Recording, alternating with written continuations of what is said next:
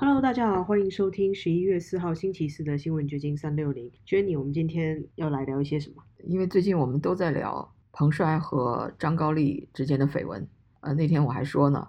这个绯闻让我对中共高官刮目相看，打破了我对他们的刻板印象。因为我觉得他们就是以争权夺利为中心，没有想到他们还有这样的感情生活。但是翻翻历史，我发现其实情色在中共的历史上占很大的一部分，他们几乎每个官员都有这些淫乱史。其实哦，在中共他们自己推崇的所谓的革命文学里面，一直都有这种传统，就是革命加恋爱，就是讲那个男女主人公为了这个所谓的国家大义，然后奉献给国家，但是通常都会包装着他们的恋情啊，然后牺牲自己的感情生活，类似这样子的东西，在中国的红色经典文学里面一直有这样子的内容。对，这就是既要当婊子又要立牌坊的最好的诠释，比如。孙维世，大家都知道她是周恩来的养女，然后却被周恩来在文革期间灭口了，是一个中共淫乱的一个牺牲品。孙维世的亲侄女孙冰，在我的姑妈孙维世一书中披露，周恩来对孙维世内心藏有狂爱。其实周恩来与孙维世早就关系暧昧，为此邓颖超逼迫周恩来收孙维世为养女，以攻为守，限制周恩来的出轨。这个和。张高丽的太太有一比啊，张高丽的太太 好像也是以攻为守，反而为张高丽偷情呃来铺垫拉皮条。对，就是我很惊讶，为什么这些高官他们对他们的婚姻都呈现一种开放式的态度，就是 OK，我是大老婆就可以，那你在外面其他的花花草草都无所谓，家里外面彩旗飘飘，红旗不倒就好，类似这样子的话。对，然而，但是，一九六六年文革爆发不久，孙维世就被打成反动学术权威。她是周恩来的养女，有这么硬的背景，但是也不能保证自身的安全。哎，遭到批斗，被下放去洗碗刷盘子。然后，一九六八年，江青搞了份材料，指控孙维世是苏联特务，送到周恩来手中。周恩来立即签字逮捕孙维世，同时签字批捕的还有周恩来的亲弟周恩寿。邓颖超事后对孙维世的妹妹孙新世说：“逮捕孙维世是为了保护他，在里面更安全。”但奇怪的是，被江青迫害、批斗两年都没死的孙维世。被周恩来关进监狱仅半年就惨死狱中，被凶手用一根铁钉敲进颅内死亡。哇，这根本就是灭口吧！古代的那种探案小说里面才会出现这样子的杀人方法，就是把铁钉埋在头顶，还查不到死亡原因，是那种古代的刑案小说里面常出现的杀人方式。临死前，江青还曾派人到孙维世的关押地半步桥北京公安局市局看守所，要孙维世交代周恩来的事情。虽然孙维世死后，周恩来曾经假惺惺地批示孙维世自杀或灭口值得调查，应当进行解剖化验，以证实死因。但周恩来派特工暗杀了孙维世，以杀人灭口是秃子头上的虱子。因为江青为挖整倒周恩来的材料，不可能在那个时候搞死孙维世。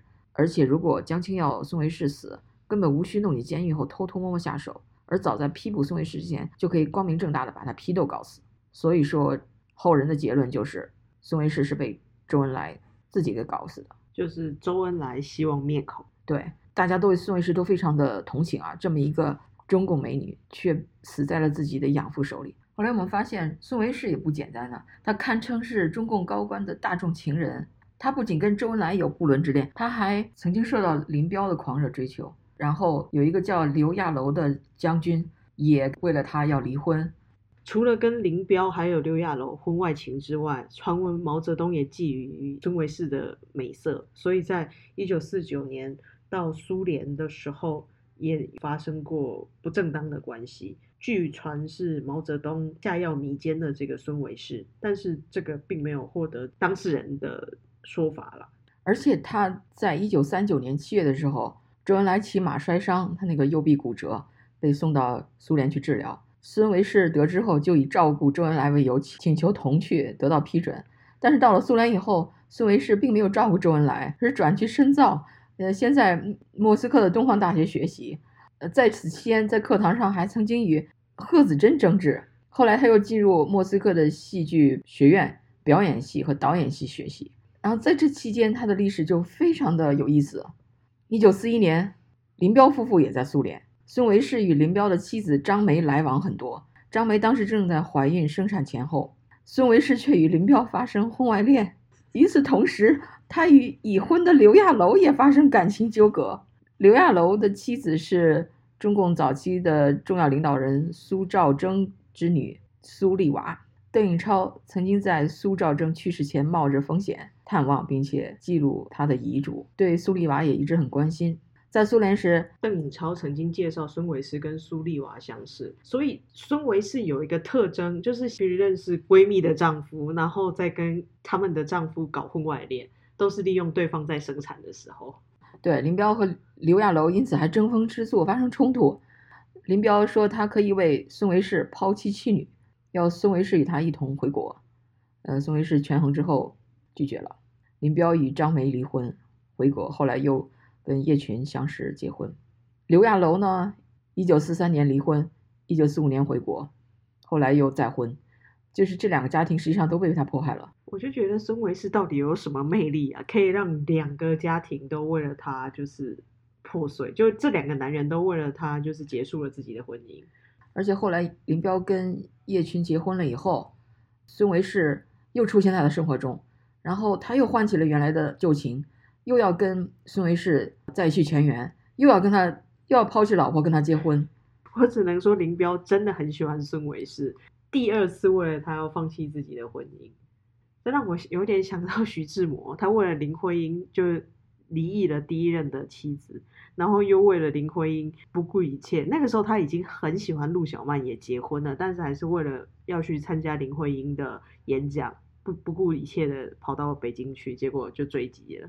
对，而且这些人的老婆都互相之间有关系，他们男男女女之间都有非常复杂的那种关系网，这个介绍那个认识，然后这个跟那个有一腿，但是他们又都混在一起，其实就是私生活混乱吧，就是婚姻对他们来说真的是儿戏。朋友如手足，然后妻子如衣服，可能就是这些所谓共产党员的生活写照吧。对，但是我觉得他们好像是这个关系网，也许是前世的姻缘，让他们这帮人一同转世，然后一同就打交道，也没办法，好像互相避免、互相离开那样，就不得不发生这些关系，有点这种味道，我感觉啊。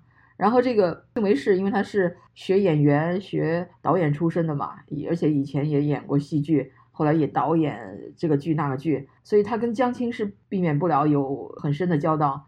然后他又在上海的时候又知道江青那段历史那些不光彩的东西，所以江青视他为眼中钉。他又跟一个叫金山的也是演员出身的男的在一起好，又结过婚。然后这个金山又特别好色，又跟别的女人是金日成的秘书又搞在了一起。然后在朝鲜的时候发生了婚外恋。结果金日成把那个秘书给处死了。对，因为金山是中国人，他就给他留了一呀，留了一条命。但是中共就觉得发生了这么大的丑闻，你就跟金山离婚吧。但是孙维世却不跟他离婚，然后这个也被江青记恨在心，因为金山跟江青也有过一段恩怨，就是金山曾经为一个角色。把他喜欢的人安插在那个角色里，把江青给剔除出去了。没错，抢了江青的角色。对，所以这这些恩恩怨怨就可以看到这个关系有多么的复杂。我就觉得，为什么没有人把它拍成电影啊？可能电影都没有办法含夸这段的复杂度，就可能要拍一个就是八十集的连续剧之类的，才可以把这些乱七八糟人物关系理清。就是说，实际上是个人的恩怨，但是最后江青迫害他的时候，都是以非常冠冕堂皇的说他是苏联的间谍。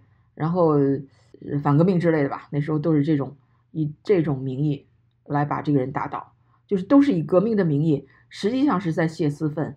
自从中共掌权以来，中国人互相内斗的一个模式。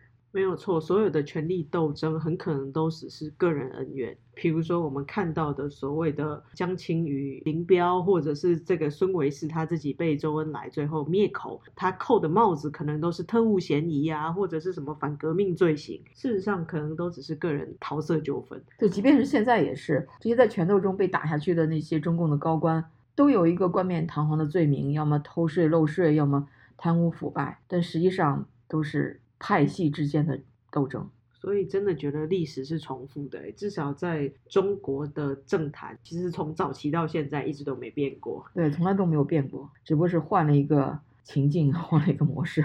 就它的套路还是一样。嗯哼，那聊完了这个 桃色的 恩怨情仇史，我们再来看一下今天洛杉矶有一个新闻。对，今天有一个很有意思的新闻，一个华人是八十一岁的华裔医生，叫廖学石，因为兜售未经批准的抗癌药物，面临数十年的联邦监禁。这些药物每瓶价格高达两千美元。这个廖学石居住在 Fullerton 市，然后他被美国检察官办公室指控有七项电信欺诈罪。十一项销售贴错标签的药品罪，以及八项销售未经批准的药物罪，他定于明年二月十四日接受判刑。所以说他已经定罪了。廖学石曾经经营一个叫 Oyama Moto 的癌症研究基金会，这个基金会在 Montre Park 和 West Covina 都有办事处。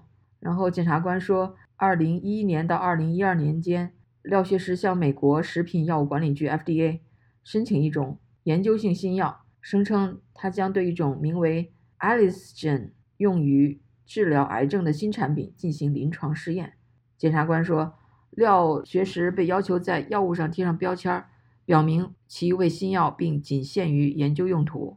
然而，他在分发药品时却贴上了补充剂的标签，也就是营养剂、食品营养剂。一旦它是食品营养剂，我们都知道，其实很多我们这里卖的中药都是以这种。方式注册的，它并不是真正的药，所以它就不需要经过 FDA 那种非常 rigorous 的那种 approval process，它就是作为一种营养品在市面上卖，它也是，但是它同时又说这是一个正在申请 FDA 的一个抗癌药，结果他又把它当成营养品来卖，所以其实就是名不副实嘛。这也就是华人跟西方的这种文化的差异吧，因为中国人可能习惯吃中药，知道它有疗效，会使用它，然后我们也就约定俗成了这样子在在使用它。但是西方的人他就觉得这个东西只是营养品，他不把它当做有疗效的东西，所以有的商人就会钻了这个空子，表面上说我在卖营养品，但事实上他都是打着我可以治疗好什么什么什么病、包治百病的方式在兜售他的药物，但却用营养品的方式在贩售，就钻了这个文化差异的漏洞。他你看一瓶卖两千美元，在二零一二年到二零一四年这两年间，他就赚了大约八十五万美元。之后，在二零一四年到二零一八年之间，他又赚了七十六点五万美元，所以他也算赚了不少。然后他现在被定罪，可能面临最高的刑期是二十年。当然，一般都不会判这么判到那么，因为他年纪也大了。你说如果真的判二十年，他出狱都一百岁了，是不是？这种好像是首例吧？我在南加这么多年，好像还没有看到哪个卖营养品、卖中药的医师被判罪哦。因为他打的那个名号是什么？获得诺贝尔医学奖提名，然后癌症治疗克星。我觉得一来是夸大了，吹得太离谱了；二来是时间也拉很长，十几年来他都用这样子的方式在。对，我觉得这种行骗的方式就是你这个牛吹得越大，越没有人去质疑你，他就是钻这个心理的漏洞。人们有这种不知道很奇怪的这种心理定势，就是你说的越神乎其神，他他越愿意相信。你要有所保留，比较保守，他反而还质疑你。那越吹的吹破了天了，他都不质疑你了。所以他这么多年，他就这么放心大胆的去做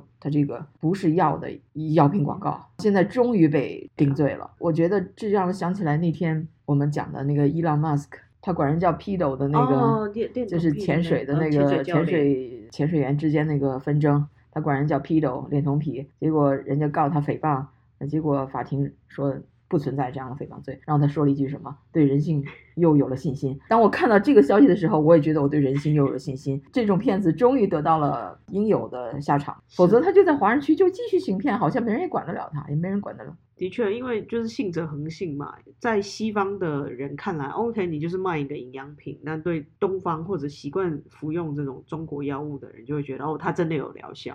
问题是，他一直是在中文世界做广告，所以说大家都觉得，哎呀，你你反正老美也看不懂中文，你爱怎么说，他可能也不注意，好像也有钻了这个空子。我想很大成分是这样，但真的是买这种药的人，可能都是没有办法去花钱做重大治疗的人，他们可能生活都比较辛苦，然后一瓶又卖这么贵，是真的骗了人家的血汗钱。哎，不光是，而且给人家带来虚假的希望。你说要得了癌症的人，他就觉得这像一个救命稻草一样的，他花这么大价钱，为什么花这么大价钱买一个 miracle 新药呢？那就是因为求生的欲望嘛。结果吃了药根本就没有疗效的话，你不是耽误人家的治疗吗？所以他得到他应有的法律制裁了。是啊，就是出来混总是要还的。